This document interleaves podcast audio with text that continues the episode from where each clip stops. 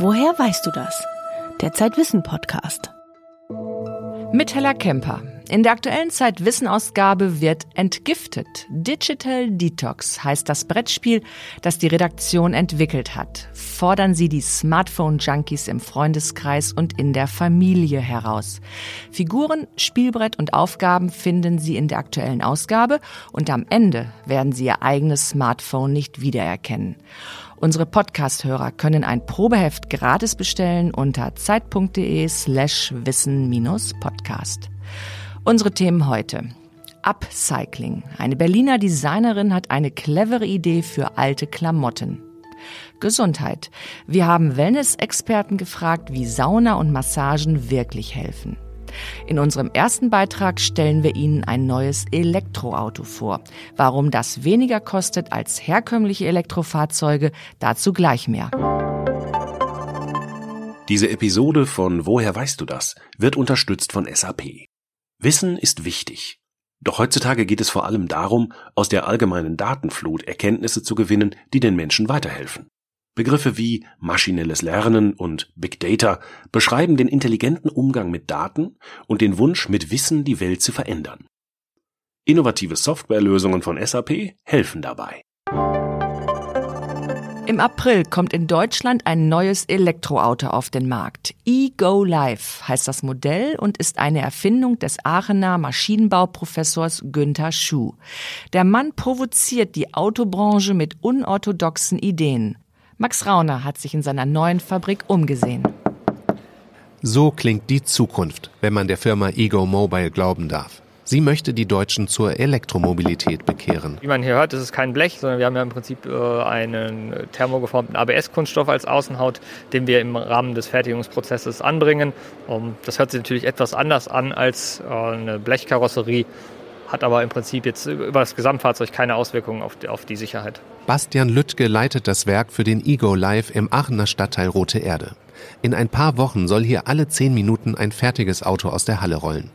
Es ist eine kleine Sensation, dass in Aachen jetzt eine Autofabrik steht. Die zweite Sensation ist, dass das Elektroauto 4.000 bis 7.000 Euro günstiger ist als die Konkurrenz. Der Ego Live hat vier Sitze und kostet in der Basisausstattung 15.900 Euro. Das liegt halt äh, daran einmal, dass wir eine kleinere Batterie haben. Wir haben eine Außenhaut, die aus einem thermogeformten Kunststoff ist. Ähm, dadurch äh, reduzieren wir die Kosten, die Werkzeugkosten, weil wir nämlich kein Presswerk brauchen, sondern eben äh, die Werkzeuge nur für den wesentlich weniger anspruchsvollen Thermoforming-Prozess haben. Und wir brauchen keine Lackierstraße, weil der Kunststoff seine Farbe schon selber trägt. Der Elektrokleinwagen ist für den Stadtverkehr gedacht. Die Batterie reicht je nach Modell nur 100 bis 160 Kilometer weit. Die Aachener Autobauer haben aber noch an anderen Stellen gespart, erklärt die Ingenieurin Corinna Stengel. Also wir haben sehr viele Standardkomponenten verwendet, das heißt Komponenten, die der Lieferant einfach aus seinem Regal nimmt, wie zum Beispiel den Fensterheber, den Türgriff, Außenspiegel, Türschloss, sodass wir einfach die Tür um diese bestehenden Komponenten rumherum gebaut haben hat zum einen die Herausforderung, dass es natürlich nicht immer einfach ist, diese Komponenten anzubinden und mit dem Design übereinander zu legen. Aber zum anderen hat man den Vorteil, man hat nicht diese langen Entwicklungszeit von zwei, drei Jahren und man spart natürlich wieder viel Geld. Corinna Stengel leitet die Arbeitsgruppe für das Außendesign des Ego Live. In ihrer Masterarbeit hat sie die Tür designt. Was macht der Kunde als erstes, wenn er in ein Auto oder auf ein Auto zukommt, zugeht? Er versucht die Tür zu öffnen, er sieht, wie gut öffnet sie sich, er nimmt den Türgriff, wie fühlt sich der Türgriff haptisch an, er sieht vielleicht schon den Außenspiegel, ob er ihm gefällt, dann öffnet er die Tür, sieht schon innen drin die Komponenten, sieht, wie die Bedienelemente sind, setzt sich rein, zieht die Tür zu und hört einfach diesen Klang der Tür. Und wenn der nicht schön ist, dann, ähm, ich glaube ich, fängt die Fahrt schon mal nicht schön an. Der Ego Live ist eine Wette auf die Zukunft. Werden die Deutschen ein Auto kaufen, dessen Karosserie an einen Trabi erinnert? 3100 Exemplare sind zumindest schon vorbestellt. Die Ingenieure in Aachen verfolgen eine andere Strategie als die etablierten Hersteller. Sie vermarkten ihr Elektroauto als Zweitwagen für Städter, nicht als vermeintlich vollwertigen Ersatz für die Familienkutsche mit Verbrennungsmotor.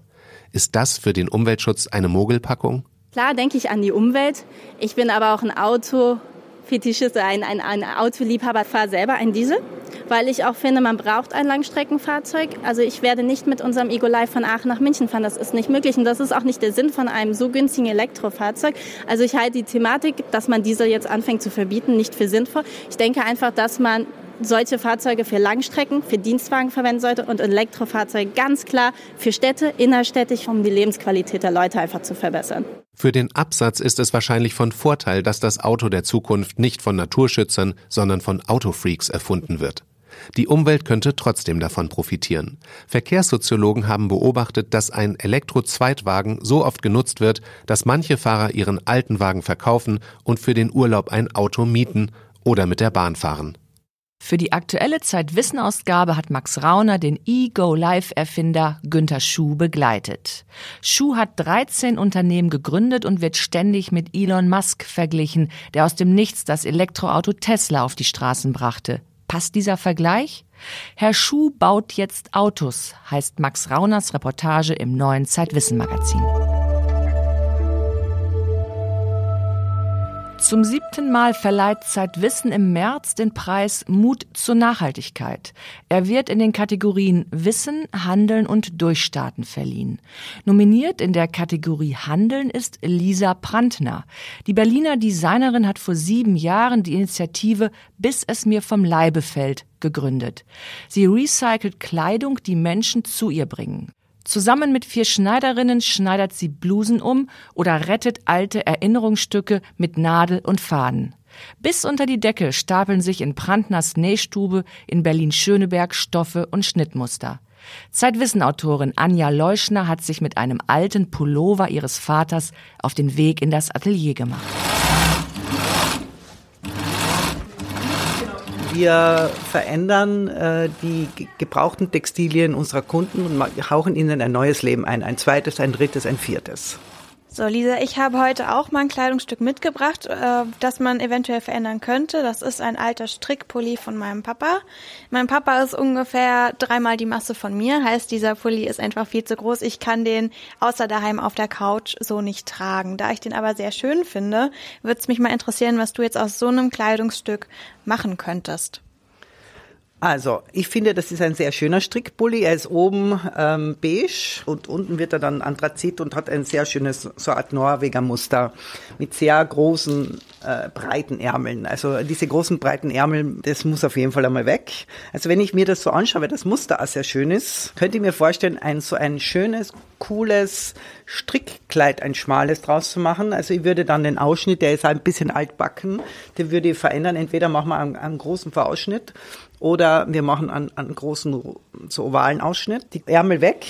Wir schmälern das zu einem schmalen Kleid. Ich würde dann, weil es doch sehr kurz ist, eventuell einen schwarzen Strickstoff oder irgendwie einen Dehnbandstoff mit einem anderen Muster, vielleicht schwarz-weiß oder schwarz, äh, schwarz-weiß Anthrazit einsetzen, damit das Ganze noch so ein bisschen einen zeitgenössischen Charakter kriegt. Das wäre mein Vorschlag. Wie viel Zeit würde dich das kosten, den Pulli so umzuändern? Also den Pulli umzuändern so, wie, wie ich es vorgeschlagen sicher vier Stunden mindestens. Vier bis fünf Stunden. Und die Stoffe und Materialien, die du dafür brauchen würdest, hättest du alles schon hier, also zusätzlich zu dem, was du eh aus dem Pulli dann noch machst? Nicht unbedingt. Also ich würde jetzt äh, mit dir noch vorgehen äh, und alle Stoffe durchschauen. Wenn du sagst, okay, das gefällt mir und wir finden was Passendes und wenn du sagst, na, da ist überhaupt nichts dabei, was mir gefällt, dann müssen wir loslaufen und sämtliche, das kommt nämlich auch noch dazu, Stoffgeschäfte in Berlin abklappern und schauen, ob wir was Passendes finden. Aber es äh, gibt sehr viele Kunden, die uns in den letzten Jahren eben viele Stoffspenden gebracht haben. Und dadurch haben wir schon ein ziemliches Lager. Wie ist das denn, wenn die Leute spontan vorbeikommen und einen Änderungswunsch haben? Könnt ihr das gleich in Angriff nehmen oder muss man dann schon mit einer längeren Wartezeit rechnen? Also inzwischen muss man wirklich mit zwei, drei Wochen mindestens rechnen. Bis es mir vom Leibe fällt, heißt das Atelier von Lisa Brandner in Berlin, ein Beitrag von Anja Leuschner. Acht weitere Initiativen, Menschen und Projekte sind für den Zeitwissenpreis Mut zur Nachhaltigkeit nominiert. Welche das sind, lesen Sie auf unserer Seite www.zeit.de slash nhp, nhp wie Nachhaltigkeitspreis. Ist Wellness die neue Wundermedizin? Wellness-Hotels und Wellness-Urlaub kennt jeder, aber auch Ärzte und Kliniken haben neuerdings Wellness im Portfolio. Die Angebote sollen gegen Rückenschmerzen, Allergien und Stress helfen. Dabei kommt es oft zu Missverständnissen, denn der Begriff Wellness kann alles und nichts bedeuten. Was ist wirklich damit gemeint? Der Chef des Deutschen Wellnessverbands, Lutz Hertel, hat eine überraschende Definition. Also im Grunde genommen das Beste aus seinem Leben und aus seinen Möglichkeiten zu machen. Das ist also eine Art Wachstumsprozess, ganzheitlich. Es ist etwas Produktives und äh, es ist viel, viel mehr als nur Entspannung. Eigentlich äh, ist das was Wellness meint, eher das Gegenteil, nämlich selbst aktiv zu sein, äh, sich über seine Lebensentscheidungen klar zu werden, sich auf jeden Fall viel zu bewegen, das richtige Maß an Anstrengung zu finden, auch äh, ein gewisses Maß an Stress ist wichtig, um gesund und glücklich zu sein. Was Lutz Hertel predigt, hat wenig mit den Werbeversprechen der Wellnessindustrie und dem Konsum von Wellnessprodukten zu tun, sondern klingt fast schon nach einer philosophischen Bewegung. Zu wissen, wie man effektiv regeneriert. Auch die Gefühle spielen eine große Rolle. Also wer immer nur in einer Stimmungslage ist, ist im Grunde auch nicht gesund. Es ist wichtig, äh, flexible Emotionen zu haben, aber die auch wieder in Balance bringen zu können. Beziehungen sind sehr wichtig, positive Beziehungen, Bindungen aufzubauen und pflegen zu können, äh, dem eigenen Leben eine Bedeutung geben zu können, Tätigkeiten nachzugehen, in denen man seine Bestimmung findet. Entspannung allein ist jedenfalls auf gar keinen Fall Wellness und macht auch auf Dauer niemanden glücklich. Menschen wissen oft nicht, was der eigenen Gesundheit wirklich nutzt, sagt Hertel. Sie unterschätzen die eigenen Möglichkeiten, etwas für ihr Wohlbefinden zu tun und setzen lieber auf Wellness to go.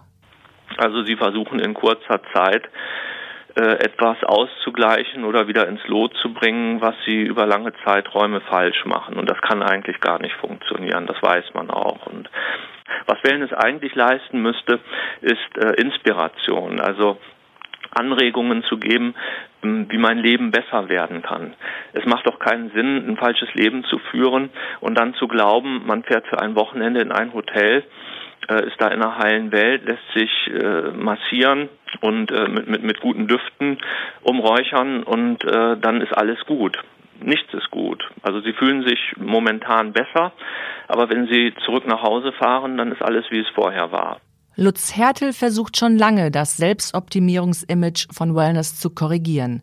In einem Krankenhaus am Berliner Wannsee kann man sehen, was das konkret bedeutet. Dort arbeitet Andreas Michalsen. Er ist Chefarzt der Abteilung für Naturheilkunde am Immanuel Krankenhaus und macht sich Wellness in der medizinischen Behandlung zunutze was wir halt machen in der Naturkunde oder was man auch früher in der klassischen äh, Physiotherapie, physikalischen Therapie, in der Beta-Medizin gemacht hat, das im Prinzip das als Brücke nutzt oder als Ergänzung. Also wenn ich jetzt zum Beispiel Rückenschmerzen nehme, was ja ein Volksleiden ist. Und dann natürlich ist klar, das Allerwichtigste ist Aktivierung. Ne? Aber natürlich auch Akutsituationen. Erstmal ist der Muskel hart und er schmerzt. Die Wärme macht den Muskel weich. Ne? Also mache ich jetzt eine Fango-Packung oder mache von mir aus eine ayurvedische heiße Ölmassage oder es geht mir erstmal gut, ich entspanne mich, dann ist das für mich oft ein, ein guter überbrückender oder ein Initialeffekt. Der Naturheilmediziner Andreas Michalsen spricht nicht so gerne von Wellness, sondern glaubt an das Prinzip der Hormesis, griechisch für Anregung. Das Prinzip der Hormesis, wer den Körper im richtigen Rhythmus und im richtigen Ausmaß fordert, trainiert ihn. Beispiel Sauna. Eigentlich sind sehr hohe oder niedrige Temperaturen für den menschlichen Körper schädlich. Aber wer sich ihnen dosiert aussetzt, stärkt die Abwehrkräfte wenn da nicht der innere Schweinehund wäre. Das ist auch bei uns hier in der Station für Naturerkunde natürlich ganz, ganz oft. Dann schauen Sie sich den Therapieplan an, den wir machen und dann sind Sie nicht zufrieden, weil Sie sehen ganz viel aktivierende Physiotherapie und Yoga und Anleitung zur Meditation. Also wieso ist da keine Massage und keine Wärmetherapie dabei? Ja doch, die ist dabei am ersten und am zweiten Tag, aber dann, dann sind Sie dran. Wenn Wellness mehr sein soll als ein bisschen Wohlfühl-Shishi, dann müssen Patienten aktiv werden und lernen, wie sie in Bewegung kommen. Darin sind sich Mediziner und Wellness-Experten einig. Ein Wochenende im Wellness-Hotel ist eine Wohltat, gesünder wird man dort aber nicht. Warum eine Überdosis Wellness sogar schaden kann, das verrät der Naturheilmediziner Andreas Michalsen in der aktuellen Ausgabe von Zeitwissen. Weitere Themen im aktuellen Zeitwissenheft. Kann man die Welt sich selbst überlassen? Das Zeitwissengespräch mit dem Psychologen Steven Pinker. Fünf Rezepte mit Heiligenschein. Nicht nur lecker, sondern auch gesund und umweltbewusst. Schenken ist schön, wenn man eine Idee hat. Wir zeigen Ihnen fünf Pfade, auf denen Sie fündig werden können. Und für den Fall, dass Sie dann immer noch ein Geschenk suchen, stellen wir 15 Bücher vor, die gerade erschienen sind. Mein Favorit? Eine Reise durch die berühmtesten Labyrinthe und Irrgärten auf der ganzen Welt. In diesem Sinne, fröhliche Weihnachten und kommen Sie gut ins neue Jahr.